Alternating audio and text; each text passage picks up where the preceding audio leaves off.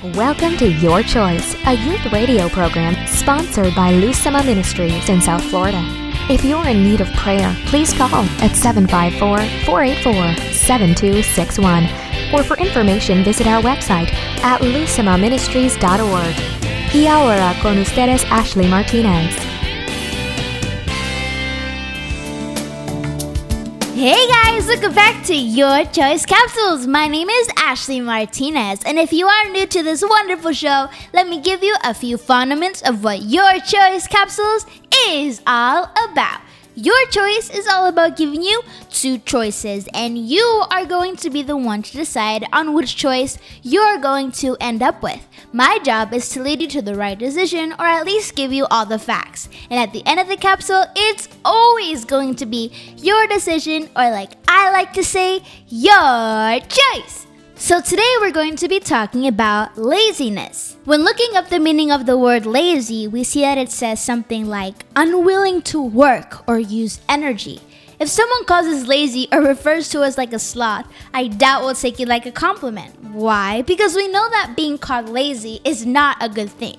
Throughout the Bible, we see countless times where it warns us on being lazy, saying how it's worse than being a non believer, how it can actually kill us, and how it could cause poverty. And this is only a few things caused by our laziness. For example, in 1 of Timothy chapter 5 verse 8, it tells us, but if anyone does not provide for his relatives, and especially for the members of his household, he has denied the faith and is worse than a non-believer. Proverbs 21:25 says, "The desire of the sluggard kills him, for his hands refuse to labor." And in Proverbs chapter 10 verse 4, a slack hand causes poverty, but the hand of the diligent makes rich. The words most often used to describe laziness are sluggard and slothful. Proverbs is especially filled with wisdom concerning the lazy and warnings to the lazy person.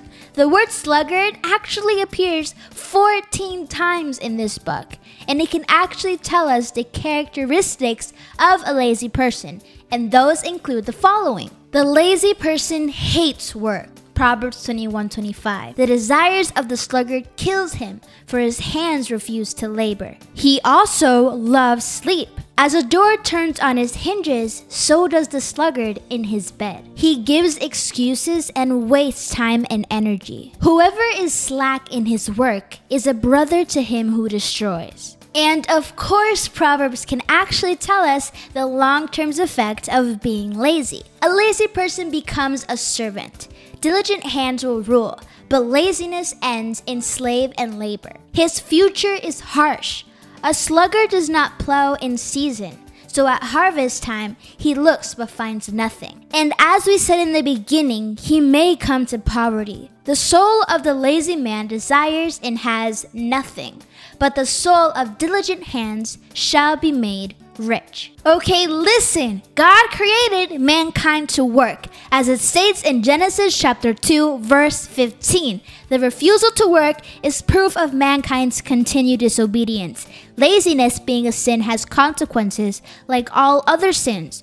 Christians are not called to be man pleasers, but God pleasers. And we know this, knowing that whatever we do for the Lord will be repaid and rewarded, not only in this life, but in the life to come. So let us work as it states in Colossians chapter 3 verse 23 to 24. For whatever we do, work at it with all your heart, as working for the Lord, not for human masters, since you know that you will receive an inheritance from the Lord as a reward. It is the Lord Christ you are serving. For now that we know why we should not be lazy, here are your choices. Choice number 1 let us continue to be lazy, disobeying God's wishes and receiving our consequences.